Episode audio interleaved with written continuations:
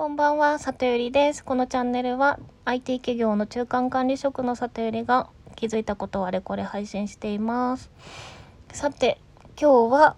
ですね、下から関節祭りについてお話ししたいと思います。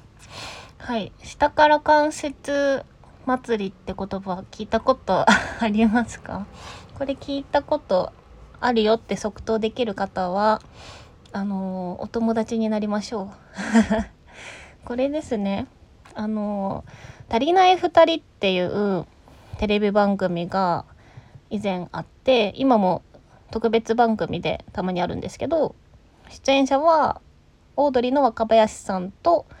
南韓南キャンキャンあ？南海キャンディーズの山ちゃんです。すいませんちょっとお酒飲んでます。はい。でその2人がやってる番組でですね。出てきた言葉です。で私、ま、とにもかくにもオードリーの若林さんが大好きであの大学生の時からずっと推してる人ですね。生涯の推しメンなんですけども。でそこであの若林が山ちゃんに対して使った言葉が「下から関節祭り」なんですよ。でどういう意味かっていうとですね山ちゃんってこうあのまあ結婚する前ですね。結婚する前だとこう僕なんていやいややめてくださいよみたいなこと言ってこういじられて笑いを取るみたいな。だけどそれは全部山里があえていじらせて下下手にいるぞっていうところを山里の意思で作り出して下から関節を取りに行くっていう技じゃないかっていうせこいぞっていういじりで若林が山ちゃんのことを下から関節取ってるっていう風にいじってたんですよ。で多分何年前だろう。そのその足りない2人のライブをやった時も「山里関節祭り」っていう ライブタイトルのライブがあってそこでですねあの盆踊りみたいな歌があったんですね。それが超好きなんですけど。あの「知ったから関節山里です」っていう歌があってそれをね最近すごい思い出してました。はいというのもあのこっからちょっとすいませんいきなり真面目な話です。えっと私もですねその仕事をする時にあのステークホルダーと呼ばれる方そのシステムを作る仕事をしていてこう利害関係者の方にいろいろ決めてもらわなきゃいけないんですけど先方としてはあの下から関節祭りをイメージしてコミュニケーションをとっております。どういうことかというとですね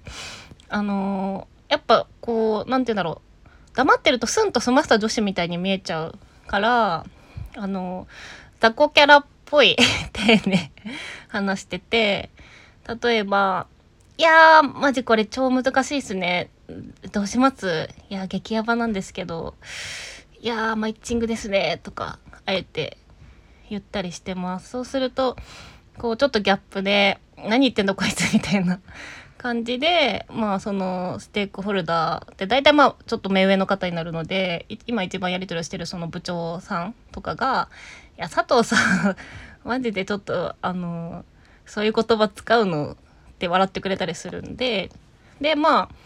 何て言うんですかね下に見てもらって言いやすい雰囲気を作るっていう戦法でずっとやっております。で、まあ、入社して今4ヶ月で年末からあの大きなプロジェクトを今やってるんですけど、まあ、そこの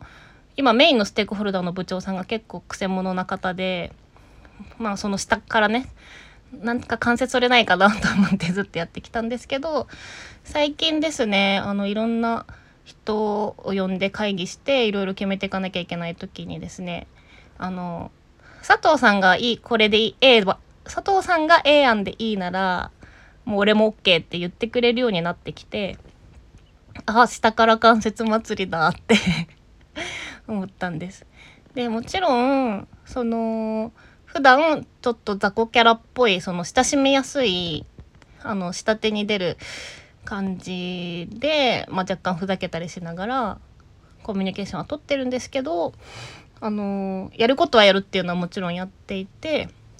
日々ですね。その積み上げで両方の積み上げであこいつなら大丈夫だろうって思っていただけたのかなっていうところでよかったなって思いました。なので今日はお昼休みにずっとあの知ったから関節山里ですって ずっと歌ってたんですけどまあこういう感じでアプローチしてうまくいってよかったなというふうに思いました。はい。でまあでもそのキャラ設定というかこう自分の特性と相手のこう特性も見てどういうキャラとか接し方でいくのが良いのかって考えるのってすごく重要なんですけど、まあ、下から攻めるっていうのにはまあ一個弱点があってあの先方がこうきちんあんまりきちんと仕事をしてくださらない方の場合こう強くやってくださいって言いにくいのでそれがねあの ちょっと辛いかったりはします。今のそのメインの、まあ、ステークホルダーの部長さんなんですけど、まあ、あまりにも忙しくすぎてちょっとやるって言ったこと全然やってくれなかったりするのでやってくださいよってね下からこういい感じで言ってモチベートするってなかなか難しいのでまあそうですねあの全て下から行くとうまくいくっていうものではないんですけどまあ、私はそういうふうに仕事しておりますという話でした。はい。なので今日の話をまとめると、コミュニケーションで、こう物事をうまく進めたい時に、こう、下から雑魚キャラみたいなアプローチをして安心してもらいつつ、こう何でも言ってもらえる関係性を作って肝心なところを任せてもらいに行くっていう攻め方もあるよっていうお話でした。はい、今日も聞いていただきありがとうございました。また遊びに来てください。じゃあね